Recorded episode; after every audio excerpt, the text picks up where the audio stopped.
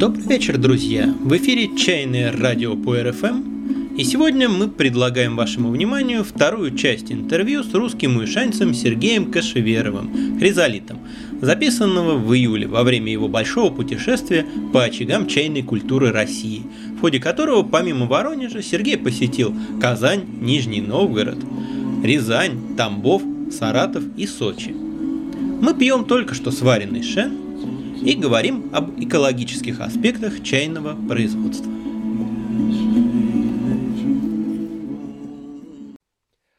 Раз уж была затронута тема э, экологии, тема роста чайного растения в экосистеме и вне ее, то вот мой любимый вопрос, который всегда вызывает ну, множество самых, самых полярных мнений, в принципе, все мнения эти уже озвучены.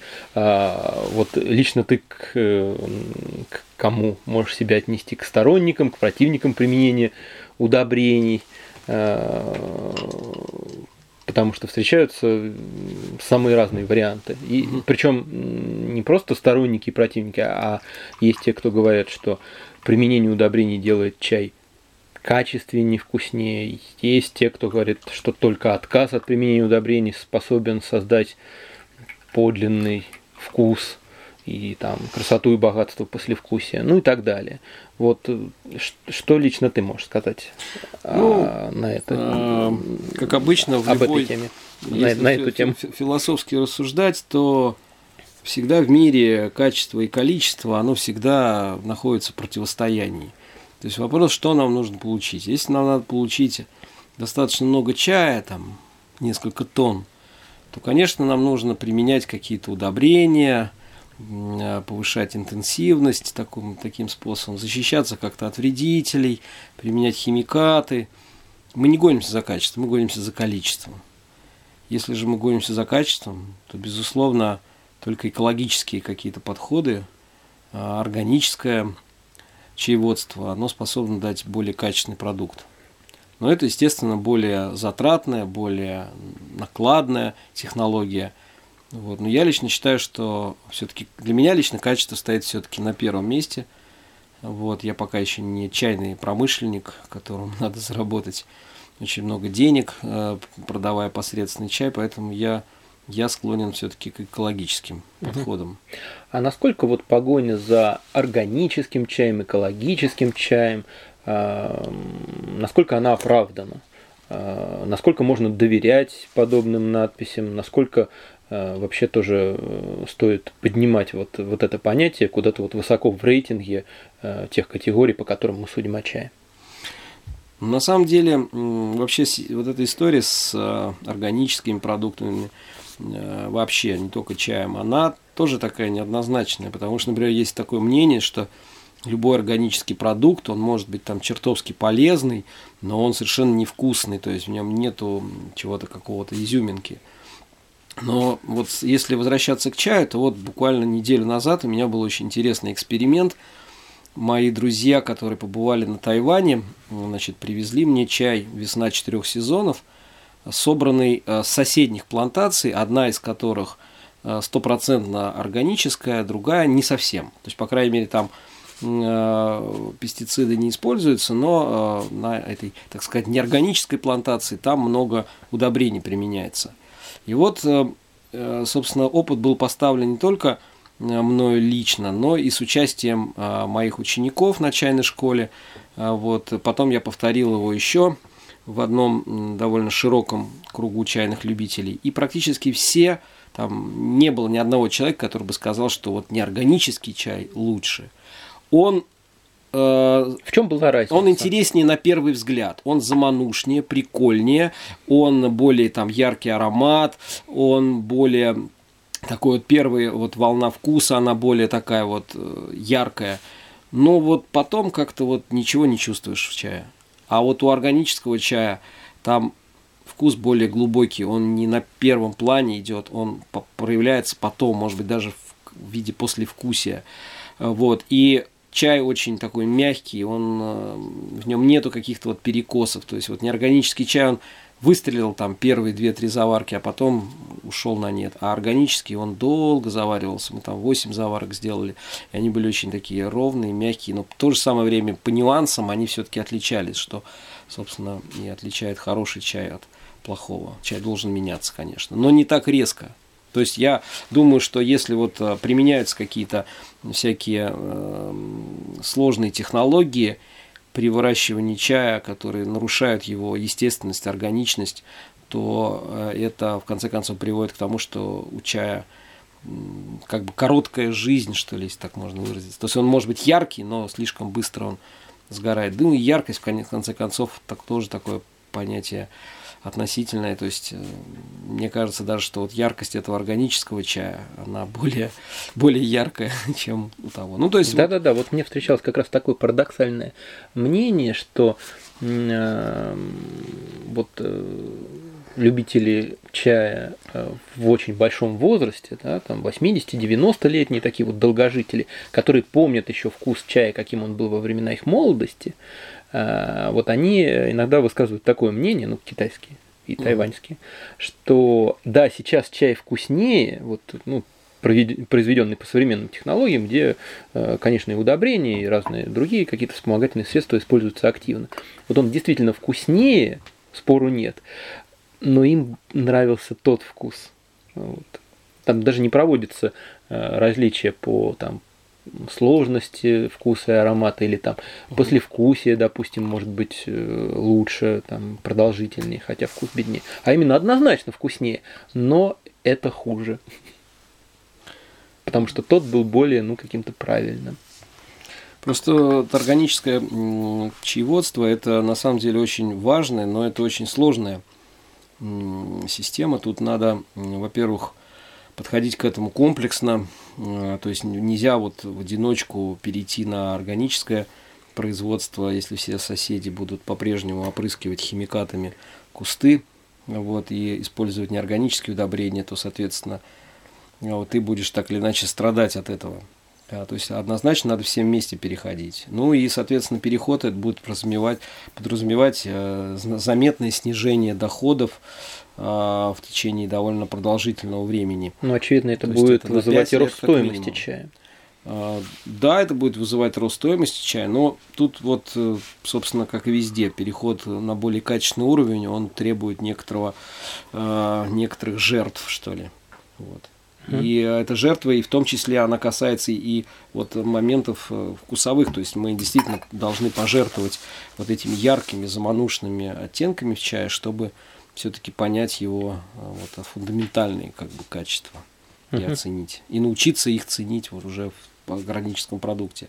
Ведь органический продукт это не только как бы полезный, более полезный для нашего организма, это еще и продукт, который спасает, собственно, экосистему, потому что такое интенсивное чаеводство, когда Э, вносится дикое количество удобрений, например, оно, собственно, разрушает саму, э, саму почву, саму э, природу. То есть вот у меня был потрясающий пример, вот есть значит, известный чай тигуанинь, который, в общем, стал, по сути, жертвой своей популярности, и из-за популярности этого чая практически убили экологию уезда Анси на юге Фудзяни – нашей провинции Фудзянь. Вот я столкнулся с такой историей, значит, как-то в восьмом году, когда я первый раз туда попал, вот, ехал, значит, там по дороге и увидел, значит, срытый холм, а, там прокладывали дорогу, срыли часть холма, вот, обнажилась, значит, почва, а почва была красного цвета. То есть для чая это одна из лучших, очень насыщенных минералами, вот, значит, один из лучших видов почв. Значит, на, другой, э, на другом склоне э, холма, очевидно, рос чай. Через три года, даже менее трех лет прошло, э, весной 11 года, то есть в восьмом году я был осенью, весной 11 года, то есть через два с половиной года я проезжал мимо того же места, и уже почва была желтой. То есть она заметно обеднела. Потом я, конечно, прочитал в умных книжках, в, умных книжках, что вот эти южные районы, южно-китайский чайный район, который включает как раз южную Фудзянь, он а, как раз а, содержит почву, которая очень быстро беднеет. Но, соответственно, человек тоже приложил руку к тому, чтобы еще быстрее она пожелтела. Угу. Но с другой стороны... Нужно проводить э, достаточно серьезную работу угу. по рекультивации почвы, то есть высаживать какие-то другие растения, которые не так интенсивно там оббираются и используются человеком, угу. чтобы восстановить вот эту натуральный состав этой почвы. Это очень сложно. Это как раз ведь процедура. один из аргументов э, ну, защитников применения удобрений, что при таком интенсивном производстве чая, при интенсивном сборе чая, применяя удобрения, мы просто э, восполняем те вещества, так которые нет, чай так нет, из, поч- тут, из тут, почвы тут извлекает. Как раз, тут как раз наоборот, а. применение этих удобрений ускоряет угу. вот все эти негативные То есть тут все однозначно. Да, потому однозначно. что мне доводилось встречать и такое мнение. Нет, мы же нет, так нет, много, это, мы так это много забираем временно, из почвы, так надо же вернуть хотя бы искусственно. Это очень временно все угу. происходит. То есть на какое-то время действительно э, улучшается да, состав почвы, но чай забирает все это дело очень быстро. А поскольку Понятно. его постоянно используют, там каждый, ну чуть ли не каждые две две недели собирают новые, значит, делают сбор, то вот, угу. ну, я уж не говорю про то, что эти кусты там больше 10 лет не живут. Это, в общем, нонсенс для чайного производства. Обычно ну, в чай в кустовой форме, он там, ну, хотя бы полвека, там, даже столетия должен жить. Но вот сейчас это, вот конкретно с тигуанинем, это вообще фантастические какие-то цифры, там, 50 лет жизни куста. Прозвучало еще такое интересное суждение, во многом ну, вот совпадающее, наверное, с моими ощущениями, с ощущениями многих моих чайных знакомых, что эм, вот степень прожарки у лунов тоже как-то коррелирует с высотой их э, ну, произрастания и производства. И получается так, что э, именно поэтому вот вышанским э, улунам как-то сильный огонь к лицу, чего не скажешь о э, хороших высокогорных э, тайваньских. Ну, не тайваньских, скорее, скорее тут параллели с, действительно с даньцунами. Угу. Тогда как наоборот пониже, угу, более низкогорные Даньцуны, угу. они хорошо смотрятся угу. в варианте Нунсян. Ну да, у нас, собственно, вот с моим партнером по проекту «Чайное путешествие», с Василием, еще в прошлом году мы так сформировали для себя такую концепцию, что в буишанских чаях, которые, в общем-то, славятся, то есть они, точнее, не славятся, они являются низкогорными, то есть высота произрастания, как я уже сказал ранее, это 300-400 метров над уровнем моря – Э, для них все-таки более адекватно это классическая э, сильная прожарка, ну, правильнее говорить не прожарка, а прогрев на углях, ну, вот, или электрический бывает прогрев, это называется хунбей, значит, прогрев с пропеканием. А вот э, традиционная форма всех улунов это как раз довольно такой сильный хунпей. А Гуандунские улуны, фэнхуан даньцуны, они как раз в силу того, что они классические даньцуны растут на больших высотах, то для них э, сильный прогрев не является идеальным. То есть для них лучше как раз вот такой слабый прогрев, э, то, что порождает э, чай цинсян. Вот. Но буквально неделю назад вот, у нас собственно, прошла э, дегустация тайваньских улунов, которые э, Тайвань отличается как раз очень большим, как я уже сказал сегодня, разнообразием высотностей. И вот э, мы четко заметили на этой дегустации, да, в общем-то, и здесь в Воронеже это то же самое было замечено, что чем выше растет чай, тем он более адекватен в таком светлом, в таком более зеленом виде, чем чай, растущий на низких высотах. То есть для, например, классического тайваньского улуна, значит, с морозного пика, дундин улуна, более интересна как раз такая средняя или сильная степень огня, тогда как высокогорные улуны с лишаня, с лишаня, значит, с шанлинси, вот эти сорта, они как раз очень проигрывают, если они а, сильно прогреваются. Ну вот э, нельзя поспорить с тем, что э, для, ну, скажем, там, начинающего любителя чая, а, вот то, как именно прогрет чай на финальной стадии, а, во многом обуславливает, ну, какое-то вот а, такое самое первое, самое такое яркое, броское впечатление. И я многих знаю людей, у которых очень, очень однозначные какие-то приоритеты. То есть есть люди, которые любят, чтобы прям вот до угольков чай был зажарен, вот, и совершенно, э, совершенно не хотят даже пробовать какие-то другие варианты. Есть наоборот, которых, люди, которым вот этот вот запах и вкус высокого огня э, мешает вообще воспринимать чай как таковой. И я даже не знаю, как, собственно, сам сформулировать вопрос. Просто меня всегда печалит, когда люди очень, ну, как бы делают какой-то очень однозначный выбор и прям вот этот выбор такой судьбоносный на всю жизнь и отказываются пробовать что-то другое.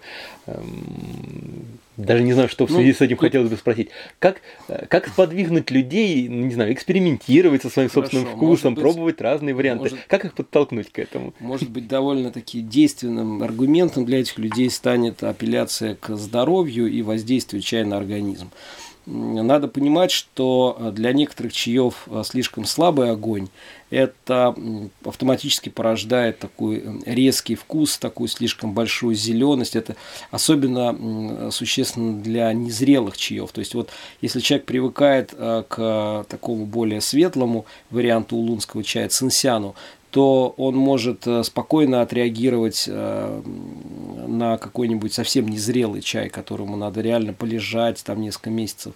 Но вот беда в том, что желудок на это отреагирует совершенно иначе. Вот, это вот одна грань. Другая сторона, тоже, кстати, же вот желудок, он э, как раз наш орган, который очень сильно страдает от всяких вот э, искажений, от гармонии, отклонений от гармонии, они вот по желудку бьют очень сильно. Я думаю, что и по другим органам, просто вот ну, на личном опыте я убедился, как человек, страдающий определенным желудочными заболеваниями, гастритно-язвенной природы, я на, на своем желудке это познал. В общем, плох и непрогретый чай, слабый, слабо прогретый чай, если он еще не зрелый. И равно же плох чай слишком сильно прогретый, в котором слишком много огня, в который, э, собственно, э, является продуктом уже э, часто обычно такой сильный огонь делают для маскировки некачественно сделанного продукта на начальном этапе. То есть э, любой э, чай, он же, вот улунский чай конкретно, он проходит, по сути дела, два основных процесса. Это, собственно, основная обработка, которая включает правильную долгую ферментацию, которая включает там, скрутку, там, сушку, вот, и некий тюнинг, который происходит потом, Э, и задача которого это улучшить чай. Но если он изначально сделан некачественно, то улучшение это такая временная маскировка. И вот сильная зажарка это как раз один из э, способов э, прикрыть недостаток обработки. Поэтому я бы не гнался за этим сильным огнем. сразу хочется сказать, что все-таки не всегда, потому что, потому что люди, ну, я сталкиваюсь с тем, что люди очень любят какие-то простые решения, какие-то однозначные. Э, что-то принять как некую вот ну такую истину, Нет, от нее ну, отталкиваться. То, же самое... то есть стоит сказать вот такое, и люди будут э, бояться сильной ну, прожарки и везде видеть какую-то вот, вот попытку скрыть брак. Это вот, же не всегда а, так. Просто на самом деле все очень определяется тем, с чего вообще начинались все эти ну, как бы процессы наработки вкуса. То есть вот а, я э, увлекся чаем более 10 лет назад, когда уже в России значит, появились чайные клубы. А, и тогда, поскольку уже в Китае тоже это только-только вот начинало как-то возрождаться, тогда активно значит, во вкусы китайцев пришла мода на такой достаточно зеленый чай. А, и вот как раз эта история с высотностью и то, что насколько соответствует высоте произрастания степень прогрева у лунов, она как раз а, определила определенные, так скажем, задала определенные предубеждения. То есть, вот, например, я а, до недавнего времени, например, считал, что Дундин Улун очень резкий чай, что его нельзя там большое количество класть, что он вообще перезаваривается, горчит. Вот когда я попробовал настоящий классический прогрев значит, дундинского луна, я понял, что это чай, который можно класть много и нужно класть много, что он намного интереснее открывается, если его положить много. То есть вот существуют определенные э, как бы э, предвзятые суждения, которые основаны на том, что э, ну, мы изначально получали не совсем объективную картину. То есть, если бы э, изначально наши учителя, а, они сами, собственно говоря, учились-то, в общем-то, по ходу, если бы, если бы была информация вот хотя бы про вот зависимость чая и обоснованность каких-либо технологий обработки в зависимости от высотности произрастания, тогда, может быть, и более правильно сформировались представления о чае. То есть, зачастую вот мы, в общем-то, становимся жертвами вот этих предвзятых суждений, которые формируются ну, вот из, из, исходя из искаженных каких-то представлений о чае. Ну, вот. Ну, век живи, век учись. Вот, хотя, говорят, дураком все равно помрешь. Вот. Ну, хотя бы интересно будет. Вот на этом моменте я хочу все-таки поставить точку, хотя, конечно, это э, можно, и это хочется продолжать э, бесконечно, и э, я должен и очень хочу от лица наших слушателей, среди которых есть не только воронежцы, поблагодарить Сергея за то, что он так охотно, так щедро, с таким удовольствием делится знаниями. Эм, ну и из вот этого вот какого-то краткого резюме, я думаю, должно быть ясно, как много упустили те, кто не поучаствовал во всех событиях этих двух дней. А, ну и я думаю, для них это будет лишним поводом другой, в следующий раз, который обязательно когда-то будет э, случае, присоединиться все-таки к нам. В любом случае мы пустили волну, не стоит упрекать тех, кто не смог попасть. Вот я с своей стороны тоже приношу а, огромную благодарность э, вашему замечательному проекту «Сова и панда» за то, что регулярно приглашаете нас, и меня, и моих моих друзей чайных, э, значит, коллег э, к себе ваше замечательное пространство. Вот. Информации, на самом деле, мы действительно мы ее не скрываем, не таим. Вот. И даже если кто-то не присутствовал на мероприятии, то в общем-то, он узнает об этом, потому что, ну, как говорится, слухами земля полнится. Вот, так что э, огромное спасибо слушателям радио по РФМ. Э, за внимание к этой программе, за внимание к интересному чаю. Вот, собственно, вот на этом все. Спасибо. Спасибо. До новых встреч.